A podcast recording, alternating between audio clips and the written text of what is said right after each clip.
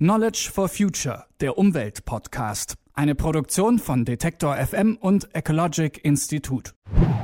Ich sage Hallo zu einer neuen Folge von unserem Knowledge for Future Podcast. Mein Name ist Rabea Schlotz und ich freue mich sehr auf diese Folge. In der letzten Episode haben wir uns einmal genauer die Klimaschutzgesetze in Deutschland angeschaut. Auf Länderebene gibt es solche Rahmengesetze ja schon länger. Der Bund arbeitet gerade an einem solchen Gesetz. Noch in diesem Jahr soll es fertig sein. Was da drin steht, das haben wir in der letzten Folge gehört. Und wir haben gelernt, dass ein gutes Klimaschutzgesetz aus fünf Kernelementen besteht. Aus der Zielsetzung, der Maßnahmenplanung, dem Monitoring, der Vorbildfunktion und der Kontrolle durch ein externes Gremium. Der WWF Deutschland hat das gemeinsam mit dem Ecologic Institute in Berlin untersucht. Die Forscher und Forscherinnen haben dabei festgestellt, dass die meisten Staaten in Europa auf diese Kernelemente setzen, zum Teil sehr erfolgreich. Da muss also was dran sein, aber was machen die Länder in der Europäischen Union eigentlich richtig? Und wo kann Deutschland noch was lernen? Damit wollen wir uns in dieser Folge beschäftigen.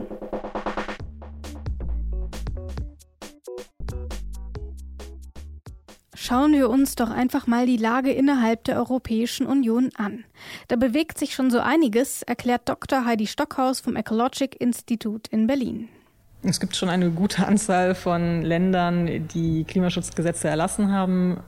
Großbritannien natürlich als Beispiel ähm, eines Landes, das relativ früh vorgeprescht ist und da ein gutes ähm, Best-Practice-Beispiel abgeliefert hat.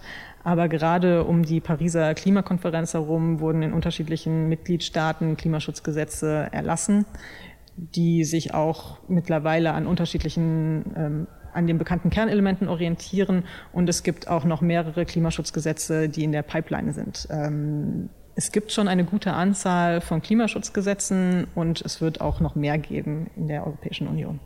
In Zahlen bedeutet das, dass es mittlerweile sieben Länder gibt, die schon ein Klimaschutzgesetz haben.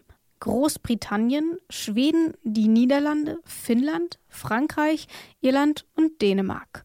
Nicht Mitglied in der EU, aber immerhin in Europa, Norwegen. Auch dort gibt es ein solches Gesetz. Und in vielen anderen Ländern ist man gerade mitten in der Planungsphase. In Spanien zum Beispiel, in Lettland und Slowenien und in Deutschland. Darüber haben wir in der letzten Folge schon gesprochen.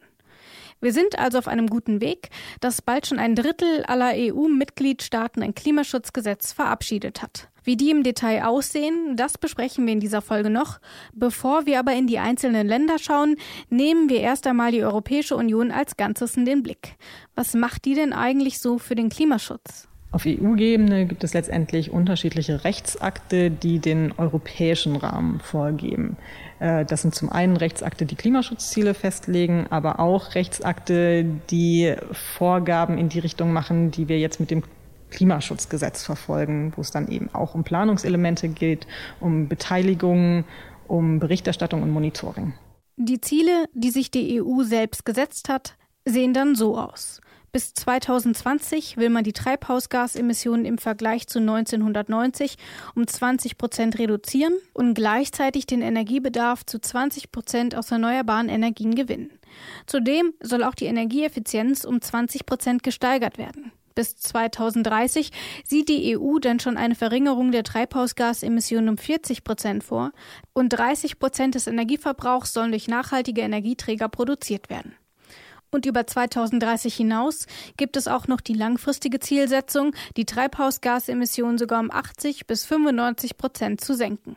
Soweit soll es dann 2050 sein. Und wie will die Europäische Union dahin kommen? Durch finanzielle Anreize und Förderungen unter anderem. So sollen mindestens 20 Prozent des EU-Haushalts aus den Jahren 2014 bis 2020 für den Klimaschutz verwendet werden. Das wären etwa 180 Milliarden Euro. Wie viel aber letzten Endes tatsächlich für den Klimaschutz ausgegeben wird, lässt sich noch nicht genau beurteilen. In den Jahren 2014 bis 2016 jedenfalls waren es durchschnittlich 17,6 Prozent. Zu diesem Ergebnis ist der Europäische Rechnungshof gekommen. Das ist ein guter Anfang, sagen die Experten dort, aber es ist eben auch nicht genug. Außerdem greift die EU auch regulierend ein, zum Beispiel durch den bereits lang etablierten Emissionshandel oder konkrete Produktionsstandards, wie etwa den Energieverbrauch von Elektrogeräten oder den Kohlendioxidausstoß von Neuwagen. Mit der neuen Kommissionspräsidentin Ursula von der Leyen allerdings könnte noch einmal etwas Schwung in die Sache kommen, hofft Vanessa Glocke vom WWF Deutschland. Mit der Installation, mit der Wahl von Ursula von der Leyen ähm, gibt es ja jetzt vielleicht eine neue Bewegung.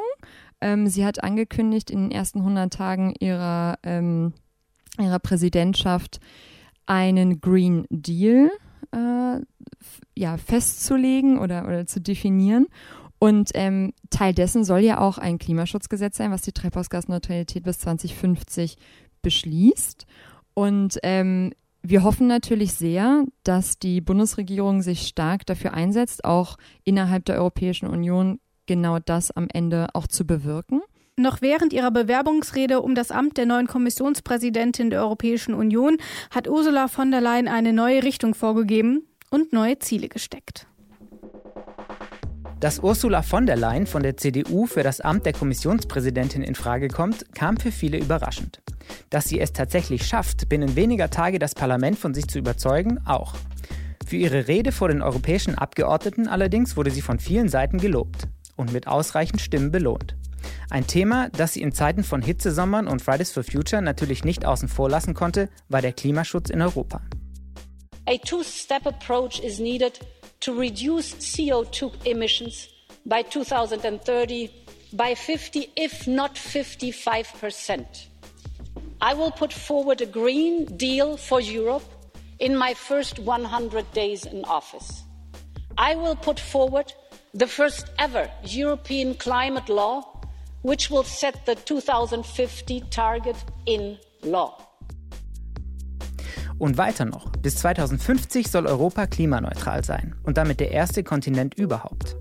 Um dahin zu kommen, will von der Leyen ein europäisches Klimaschutzgesetz beschließen. Damit hätte die EU zunächst mal ein rechtlich bindendes Ziel für 2050, das bisher noch fehlt. Und von der Leyen macht Druck. Schon in den ersten 100 Tagen ihrer Präsidentschaft will sie ein solches Gesetz vorlegen. Bislang ist dazu noch nicht allzu viel bekannt. Der Vorstoß allein aber zeigt schon, welche Bedeutung Klimaschutzgesetzen auch auf europäischer Ebene zugesprochen wird. Dafür müssen aber natürlich auch die einzelnen Länder mitziehen. Wir wissen schon, welche Länder ein Klimaschutzgesetz haben, aber was steht da konkret drin?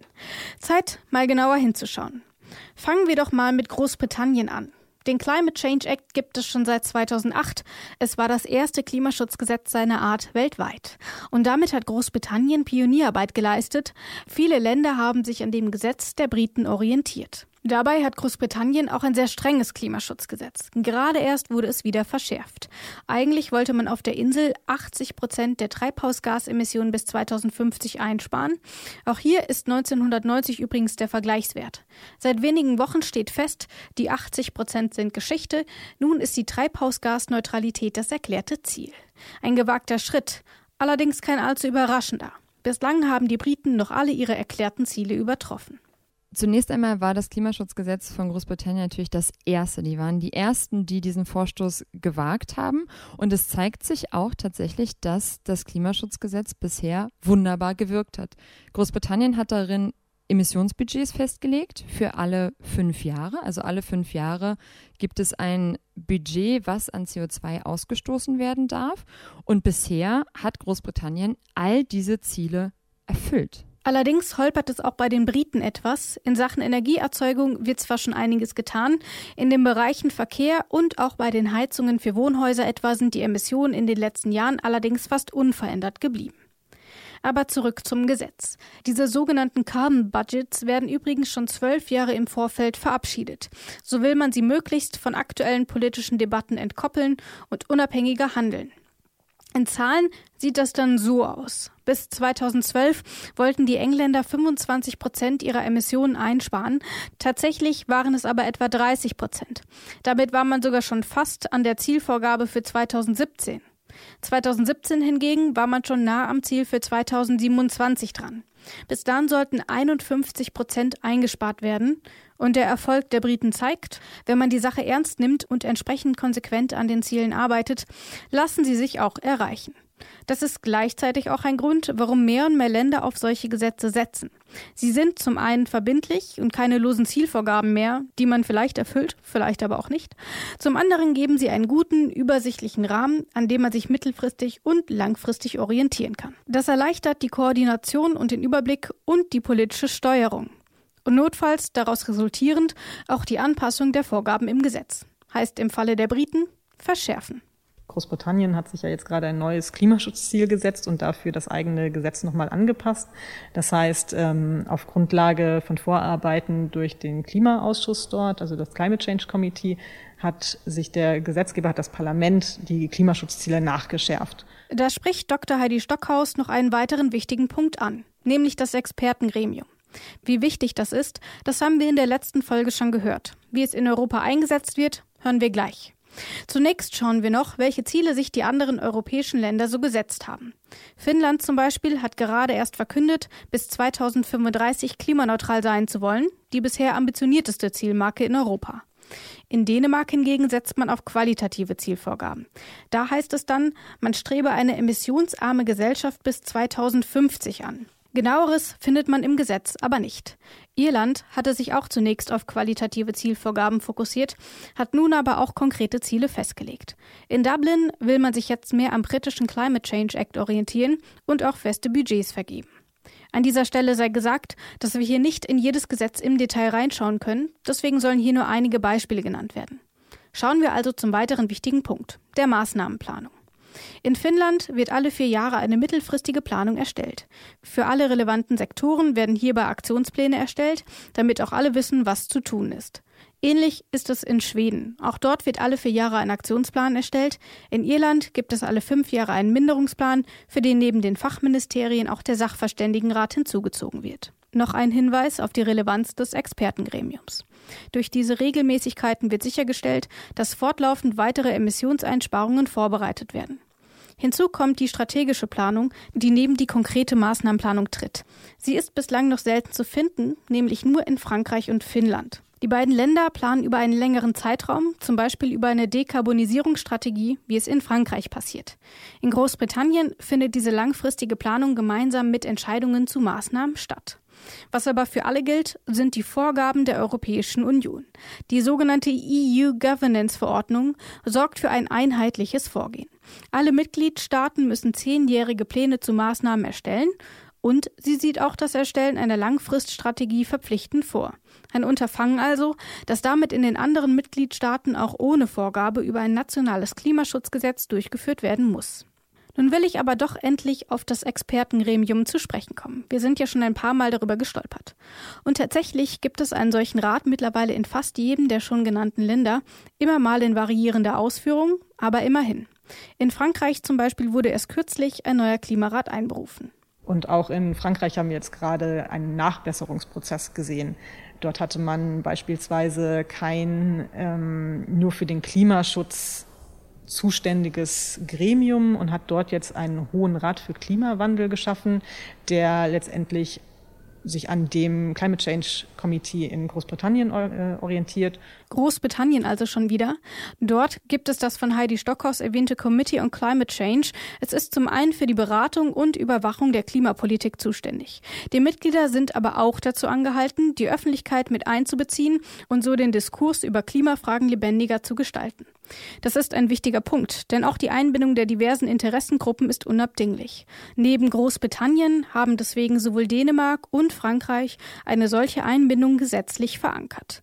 Die anderen Länder nicht, was aber nicht zwangsläufig bedeutet, dass die dortigen Interessengruppen nicht trotzdem eingebunden werden. Aber zurück zum Expertenrat. In Dänemark werden die Experten insbesondere zur Überwachung und natürlich auch Beratung eingesetzt. Und diese Rolle nehmen die Räte auch in den anderen Ländern wahr.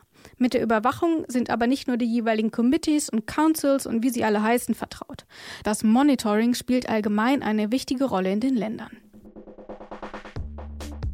Wie schlägt man sich in Sachen Klimaschutz? Werden die Ziele erreicht? Wo muss man noch handeln? Um diese Fragen zu beantworten, muss man sich das, was man tut, genauer anschauen. Hierfür ist das Monitoring da, eng verknüpft mit der Berichterstattung. In der Regel wird ein solcher Bericht in regelmäßigem Abstand dem Parlament vorgelegt. Von wem? In Schweden und Irland ist es die Regierung, die einmal im Jahr einen Bericht vorlegt. In Dänemark und Großbritannien sind es die zuständigen Minister oder Ministerinnen. In Frankreich ist der neu einberufene Hohe Rat verantwortlich. Manchmal wird eine zusätzliche Bewertung der neu gewonnenen Informationen verlangt, anderswo nicht. Ziel ist es, aus dem letzten Jahr zu lernen, um bei einer sich abzeichnenden Lücke tätig werden zu können. Womit wir auch schon bei der letzten Frage für die heutige Folge wären. Was bedeutet all das für Deutschland? Ist unsere Situation und unser Weg mit dem unserer Nachbarn vergleichbar? Natürlich ist es so, dass wir als Wirtschaftsnation vor anderen Herausforderungen stehen. Und das bedeutet auch, dass wir womöglich andere Wege gehen müssen und eine andere Art der Transformation anstoßen, als es vielleicht in Großbritannien der Fall war, mit etwas weniger Industrie. Es gibt uns aber gleichzeitig oder bietet uns auch riesige Chancen. Also ich finde das Argument, naja, für die war das alles viel einfacher, das würde ich so nicht gelten lassen. Ich finde es wichtig, dass wir uns eingestehen, wir müssen in diese Richtung gehen. Die Welt bewegt sich, die ganze Welt bewegt sich genau dorthin und wir dürfen einfach nicht länger warten, sondern müssen auch unsere Wirtschaft und in unsere Industrie genau darauf ausrichten, dass wir auch in Zukunft ähm, führend sind in allen Bereichen, die heute unseren Wohlstand sichern, denn das wollen wir natürlich. Und ähm, dafür brauchen wir ein Gesetz, was uns langfristig genau darauf vorbereitet. Heißt auch, Deutschland muss handeln. Das Klimakabinett wird bald schon neue Maßnahmen vorlegen. Die Debatte ums Klima macht auch ordentlich Druck. Und hinzu kommt dann eben vielleicht auch noch ein Klimaschutzgesetz, sofern es tatsächlich verabschiedet wird.